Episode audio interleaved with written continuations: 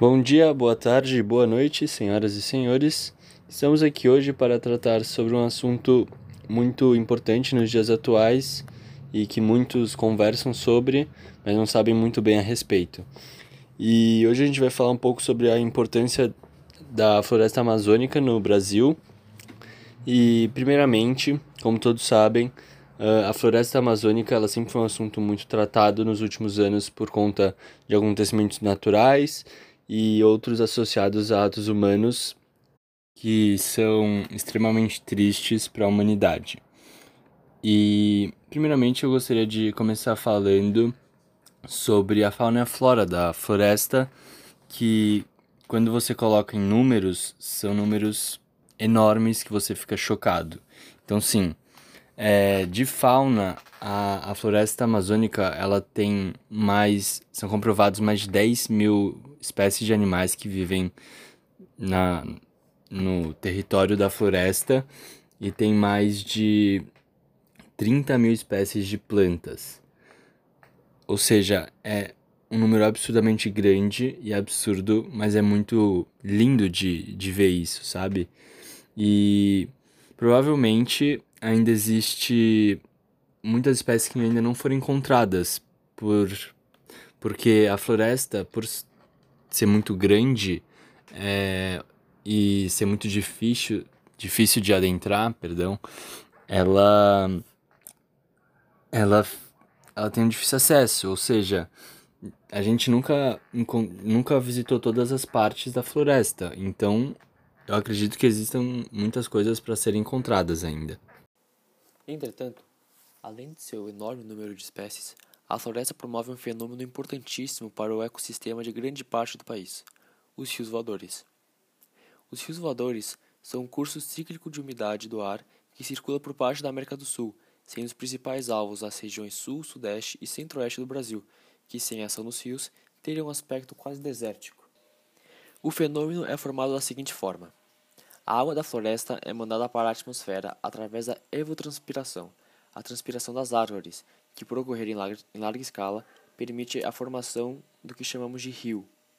Estima-se que uma árvore de 10 metros possa produzir mais de 300 litros de água por dia, enquanto uma de 20 metros tem a capacidade de produzir 1000 litros de água. A umidade produzida é transportada por ventos até a Cordilheira dos Andes, onde precipita em forma de chuva ou de neve, influenciando nascentes dos rios da região, como o próprio rio Amazonas. A parte do vapor da água não precipitada na cordilheira é rebatida e direcionada a outras partes do Brasil e até em países fronteiriços como a Argentina, onde por fim se precipita em forma de chuva. Os rios voadores são tão volumosos que estima-se que sua vazão seja superior à do rio Amazonas. Olá, sou Gabriel Vilaça e vou falar sobre a transmissão do calor, já que ao tratar de floresta amazônica é bom entendermos que esse é um tema muito presente e muito importante de ser compreendido ao tratar da floresta. Bom, o que é a transmissão do calor? A transmissão do calor é a forma que o calor se propaga, como a energia se conserva ou não se conserva. É denominado toda passagem de energia térmica de um lugar a outro. Essa é a transmissão de calor. Bom, existem três formas de propagação e espalhamento do calor. A primeira é a irradiação. Uma forma de se transmitir calor é pela propagação da energia térmica. Nesse caso, não há necessidade de um material, um corpo ou esse tipo de coisa. Apenas a luz. A existência de ondas eletromagnéticas são a única coisa que precisa-se para aquecer um corpo. Esse meio não necessita de nada, apenas do vácuo. Um exemplo desse meio de transporte de calor é o microondas. A segunda forma de transmissão de calor é a convecção. Esta forma de transmissão de calor ocorre com fluxos de diferentes temperaturas, ou seja, ela pode acontecer em movimentação de massas fluidas ou em líquidos. Ou seja, é a troca de posições de altas e baixas temperaturas que acontecem, que assim mistura as massas e isso causa uma convecção térmica.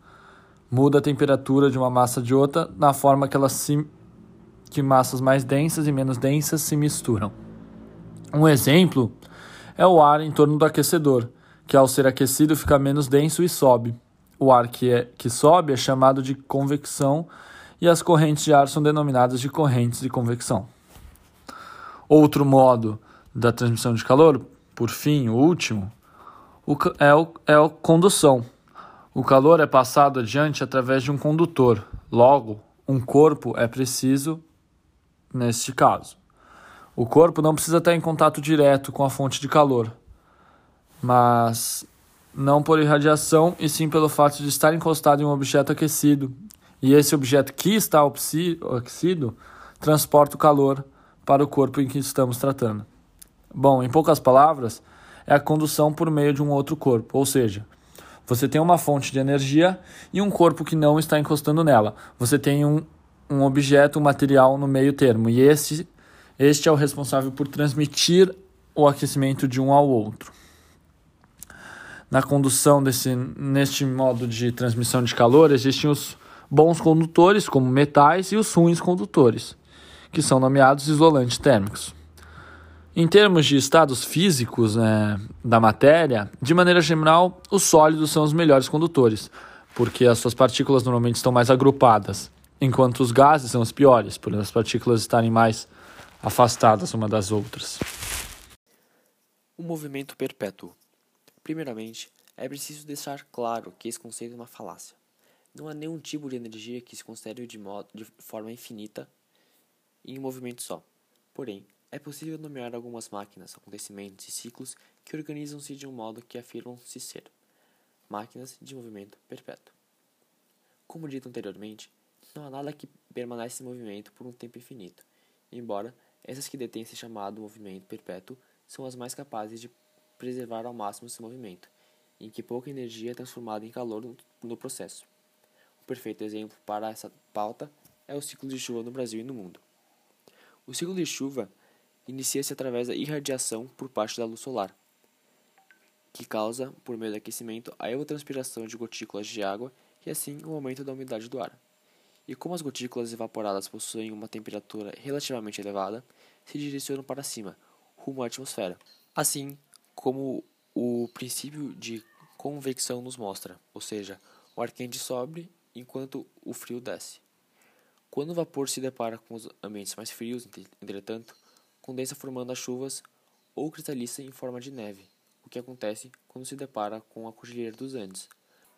O ciclo da chuva é considerado contínuo, pois o Sol não para de transmitir irradiação através da luz, logo, sempre haverá um recomeço para o ciclo. Outro fator importante de se lembrar é a presença dos Andes, que mantém as massas de ar e a precipitação na territorialidade, em que ocorre o chamado movimento perpétuo.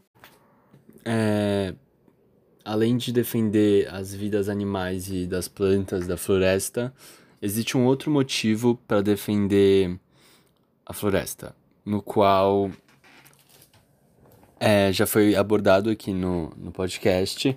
E o motivo é simples, os rios voadores. É, a floresta amazônica, ela tá no caminho dos rios voadores, ela faz parte desses rios voadores. E a função dela no, nesse trajeto do, do, dos rios voadores é produzir a sucção de alísios, bombeando os ventos para o interior do nosso continente. E esses ventos, é, que estão carregados com milhões de partículas de água, eles vão em direção aos estados do sul e do sudeste do Brasil, por exemplo, é, como também a região central. É, e eles acabam ajudando com o fornecimento de abastecimento de água de muitas dessas cidades em, dessas, entre essas regiões. E além desses serviços, a floresta ela também contribui com a purificação da água, a absorção de gás carbônico e a liberação de oxigênio, como muitos já sabem, cujo é um dos fatores mais importantes para a sobrevivência do ser humano. E a, Amazônia também nos oferece diversas plantas medicinais que contribuem muito na área farmacêutica do, do mundo inteiro, ajudando e criando novos remédios para a sobrevivência e cura da população. Mas aí é que está o desafio. Para que seja possível a preservação de todos os benefícios e serviços que a floresta amazônica oferece para o Brasil e para todos do mundo, é necessária a própria preservação da floresta.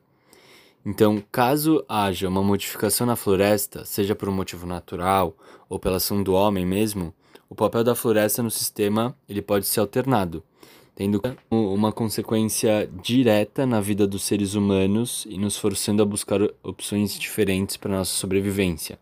Então, nós teríamos que mudar completamente é, coisas que, que sempre foram normais para a gente como por exemplo uh, o nosso jeito de buscar água e atrás de água teria que ser diferente, muitas coisas iriam mudar. Então é uma coisa que a gente tem que tomar muito cuidado.